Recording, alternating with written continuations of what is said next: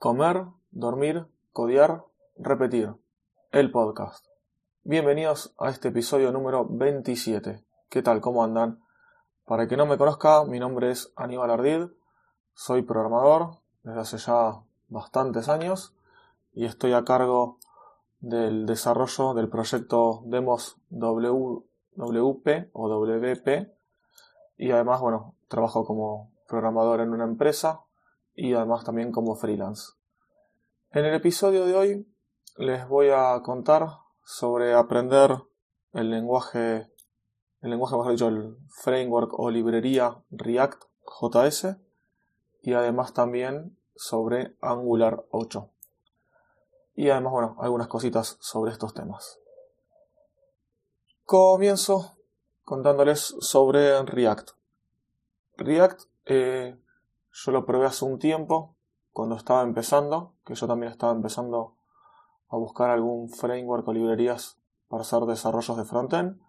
Y en ese momento me tiré hacia Angular JS, hacia la versión número uno de Angular, dado que React en ese tiempo había muy poca información, muy poca comunidad, eh, entonces bueno, me decanté por, por el otro. Fue que me gustó más aparte y bueno, me mandé a Angular JS.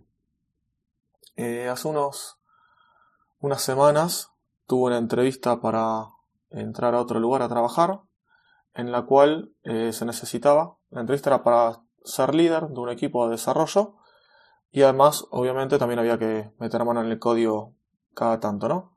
Y debería, bueno, obviamente saber manejar el código y, lo que usen en esa empresa. Ahí lo que usaban era, usan, mejor dicho, es, eh, lo que usan ahí es React.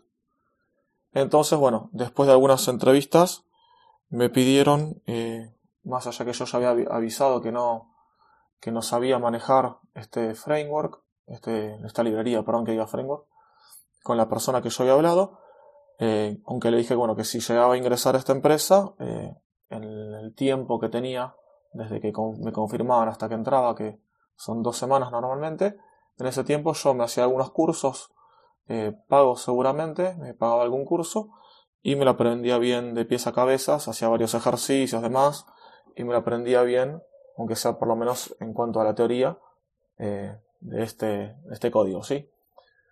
Entonces, bueno, después de, algunas entrevistas, como les decía, a esta persona que era uno de los responsables de, un área, eh, le pidieron que yo haga un examen ese examen que, le pasaron, bueno, era un examen eh, práctico de React, era hacer varios ejercicios, me daban un código base de React y yo tenía que hacer diferentes pantallas, por así decirlo. Eran, creo que cuatro, cuatro o cinco ejercicios eran, en realidad. Eh, no sé, por ejemplo, uno era, bueno, eh, hacer un listado, un listado con búsqueda, otro era hacer como un, un formulario, bueno, diferentes ejercicios ahí que había que hacer. Entonces, bueno, ¿qué fue lo que hice yo? Empecé a hacer algunos cursitos o unos tutoriales, a hacer algunos tutoriales eh, gratuitos que había. Esto lo hice eh, de manera, eh, ¿cómo decirlo? De manera autodidacta. A la noche me ponía, volvía del trabajo después de cenar, me podía ver algunos videitos en YouTube, miraba algunos tutoriales de algunos blogs escritos y con eso, bueno, fui aprendiendo lo básico. Esto en realidad lo empecé haciendo antes de que me mandaran esos ejercicios.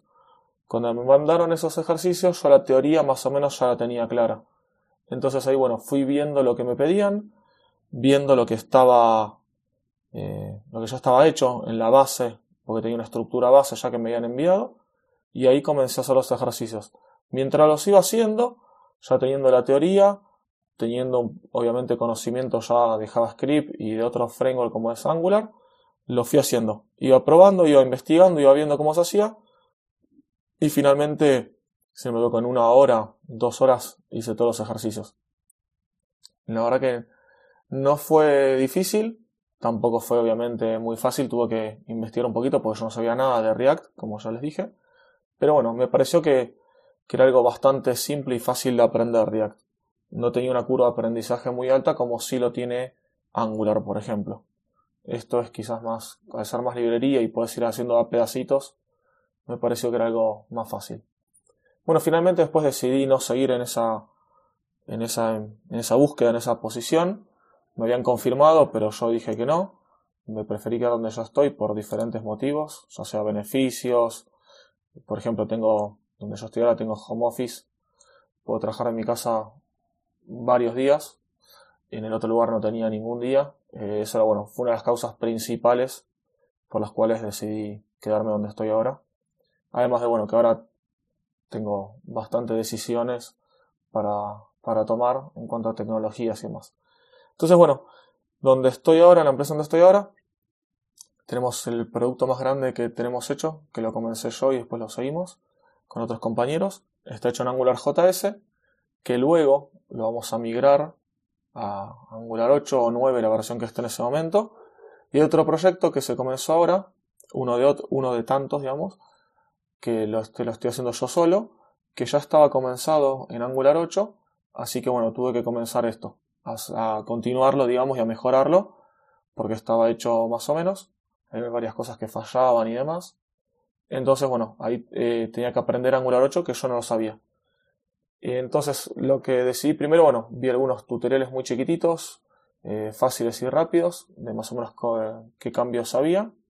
Y luego eh, me anoté en un curso de Udemy, eh, pago, estos son Udemy son la mayoría pagos.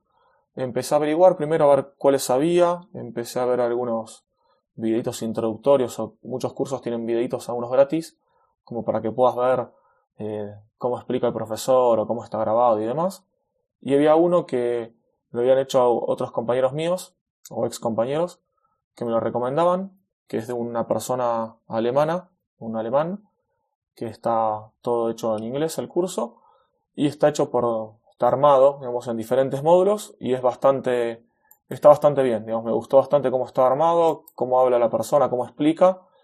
Es bastante largo el curso ya les digo ahora me fijo les digo cuántas horas lleva el curso en total son 503 clases y 37 horas más o menos que esas 37 horas normalmente es bastante más porque si vas practicando, tomando nota a medida que lo vas haciendo el curso, se te hace más largo. Pero yo, bueno, dentro de todo también lo escucho y lo miro en 1.25x porque, bueno, no tengo problemas para, para escucharlo a esa velocidad y, bueno, voy consumiendo más y no se me hace tan, tan lento. Y bueno, entonces hice, estoy haciendo este curso, voy por más o menos el 15% del, del total del curso, pero a medida que lo voy haciendo, yo ya voy tocando igualmente código en la aplicación esta que les digo, este sistema que ya está comenzado. Y por suerte voy bastante bien. Ya hice una VM, una pantalla completa, con un montón de, de diferentes funcionalidades. Es una pantalla para dar de alta mediante un formulario diferentes ítems. Luego tenés un listado, donde en ese listado eh, hay diferentes columnas, hay paginado, hay un botón de acciones, una columna, mejor dicho, con botones de acciones como eliminar, editar.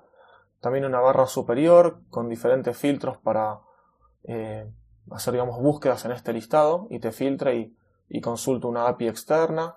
Así que bueno, acá la verdad que ya estuvo tocando un montón, haciendo diferentes componentes. Más allá de que el curso no lo haya terminado, como yo ya tengo el conocimiento de Angular JS de Angular 1, que es bastante, digamos, es 100% casi diferente, al, a partir de la versión Angular 2 cambió un montón, pero bueno, ya al tener el conocimiento y, y tener una base del proyecto, se puede ir haciendo un montón de cosas. Así que bueno, esto es como, como voy capacitándome eh, a gusto y a veces, bueno, por temas de trabajo, pero por suerte Angular me gusta mucho, así que estoy haciendo todo esto eh, por trabajo y aparte, bueno, porque me gusta. Y lo más seguro es que después del proyecto que ya tenemos en Angular 1, eh, lo más seguro, es 99% seguro que lo pasemos a Angular 8. Acá eh, quiero hacer un comentario, es que esto no va a ser simplemente cambiar algunas partes del código, porque como cambia bastante, hay muchas librerías que nosotros usamos, proyectos que, que se bajan de, de librerías de, MP, de NPM, desarrollados en JavaScript, ya sea de GitHub o de la misma librería, del mismo repositorio, perdón, de NPM. Esto, eh, hay muchas que no, están, no son compatibles o no están desarrolladas en las nuevas versiones de Angular. Entonces hay que buscar alternativas. Lo bueno es que yo ya al estar realizando este proyecto que estoy haciendo ahora en Angular 8, yo ya estoy pensando en las cosas que voy haciendo que sean compatibles o que me sirvan para el otro proyecto.